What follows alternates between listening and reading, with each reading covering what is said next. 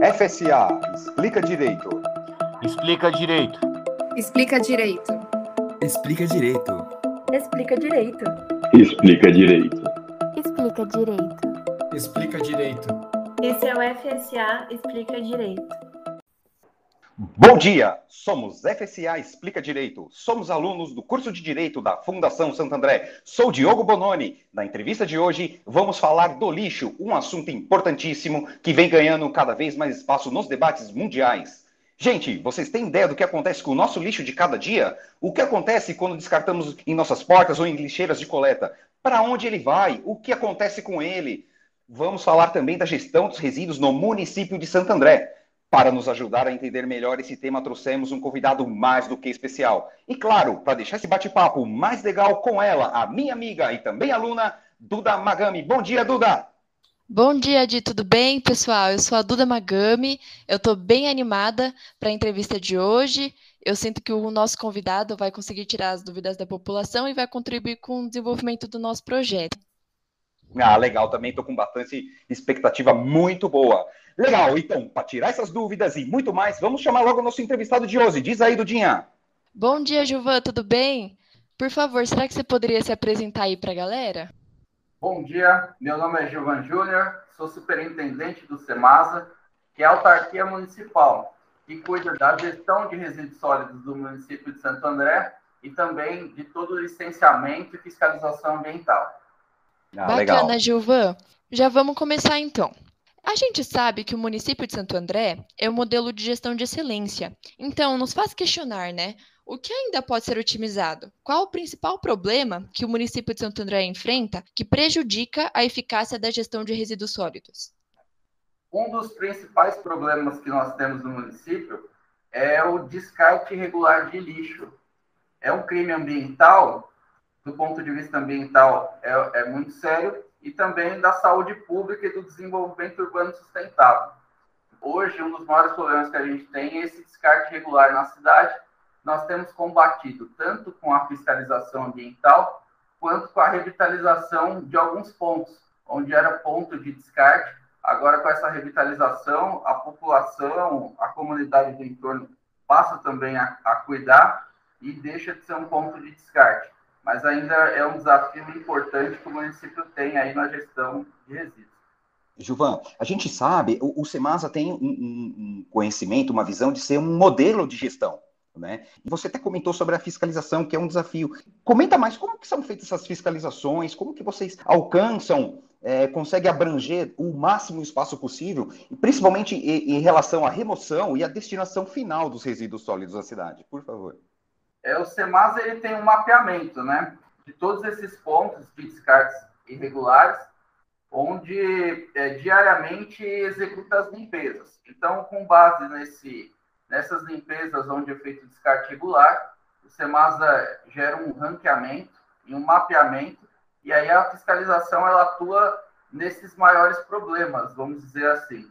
Então, dentro desses problemas, a gestão também fez um plano de metas. É um plano de metas da gestão até 2024, e dentro desse plano de metas, o Semasa também tem a meta de requalificar e eliminar mais 13 pontos de descarte até 2024. Bom, partindo agora para uma área mais executiva, né, eu gostaria de fazer um compilado aqui. É, Sabe-se que o tema lixo é sinônimo de gastos e investimentos públicos, né? É, agora eu queria saber, há um orçamento próprio exclusivo destinado para a questão de resíduos, né? Gerado alguma receita para o município? Além disso, você poderia falar mais sobre como o município ele gerencia financeiramente a gestão de resíduos sólidos, né? Como é feito esse cálculo da taxa de coleta dos resíduos sólidos? Santo André possui uma taxa de cobrança de coleta, né? em Santo André foi instituído em 2012 sendo aí um, um dos primeiros municípios aí do país a já ter essa política de resíduos sólidos. A partir do marco de saneamento, é, os municípios agora estão sendo obrigados né, a, a, implantar essa taxa.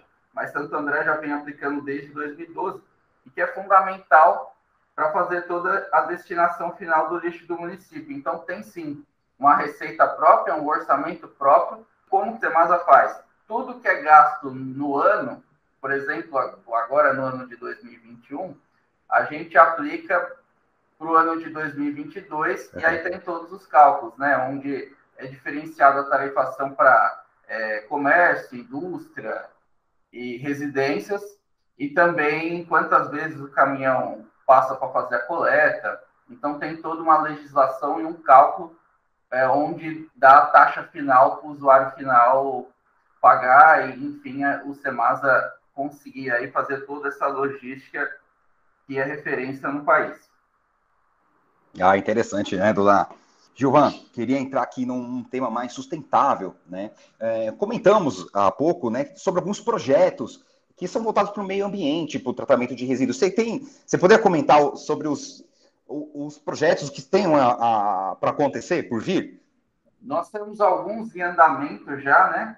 Que é o caso do, do meu condomínio Recicla, onde nós orientamos os condomínios a fazer a separação para dar a destinação correta dos recicláveis, onde nós levamos para as cooperativas, hoje tem duas em funcionamento, são mais de 120 pessoas que dependem desse resíduo para ter uma renda, né? Contribuir com o meio ambiente, acaba gerando emprego e renda. Temos também um programa que chama de Volta para a Sala. Então, antigamente, os sofás eram descartados, iam tudo para o aterro. Hoje, para ter uma ideia, nosso aterro ele tem cinco anos de vida. Então, nós estamos buscando soluções aí para que a gente não tenha que descartar o lixo em um aterro particular em outro município. Isso iria subir em 300% a taxa de coleta, por exemplo. Então, tudo isso é importante. Tudo que a gente tira do aterro, que a gente consegue é, fazer a, a reciclagem, a sustentabilidade, a gente também melhora a vida útil do aterro. Então, de volta para a sala, é um programa um dia descartar o sofá, a gente acaba fazendo, reformando, está montando uma cooperativa aí para em breve é, fazer a venda e reverter em renda para essa cooperativa. Temos também o programa Moeda Verde, que é um programa muito importante da gestão, reconhecido também nacionalmente, já ganhamos prêmios com esse programa, que a gente troca o reciclado por alimentos e em comunidades carentes. Então, a, até algumas comunidades que a gente tinha problema de descarte regular, que tinha problema de maior número de limpeza, a comunidade acabou aderindo, até porque no dia lá que a gente vai fazer a troca do reciclado, eles acabam ganhando, ganhando alimentos, e alimentos frescos, alimentos bons.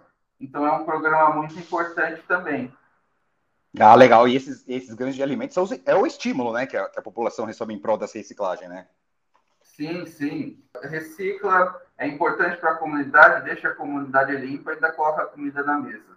Então, é, é um programa completo aí de sustentabilidade. É bacana, realmente, né, Dígilva? Realmente dá para perceber que o município ele faz esse estímulo, né, para a população em prol da reciclagem. Bom, Agora, né, já partindo para a reta final, a assessoria gostaria de propor uma pauta que não discutimos e seria relevante abordar, né? Por favor, Ju, faça as suas considerações finais para a gente finalizar. É, uma pauta que nós temos é, já em implantação aqui no SEMAS é o estudo dos catadores, né? A gente tem muitos catadores no município, na região, então um mapeamento deles para fazer uma cooperativa e formalizar e até ajudá-los a ter uma renda melhor. De repente, aí alguns catadores estão em situação também de vulnerabilidade, né? E dentro disso, é uma coisa que nós colocamos também no edital é fazer um, um mapeamento dos pets que andam junto com os catadores. Então, para saber também pets que andam junto com os catadores e fazer aí uma, uma terceira cooperativa para que gere renda, gere emprego e tire esses catadores da situação de vulnerabilidade. Também é, estamos com programas é, em implantação de resíduo eletrônico.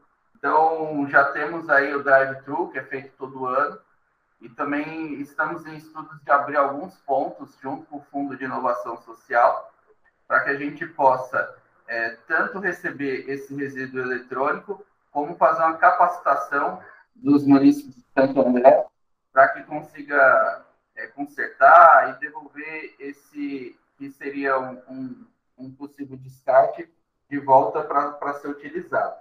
E também eu falei uh, um pouco antes na outra pergunta sobre o nosso aterro, né?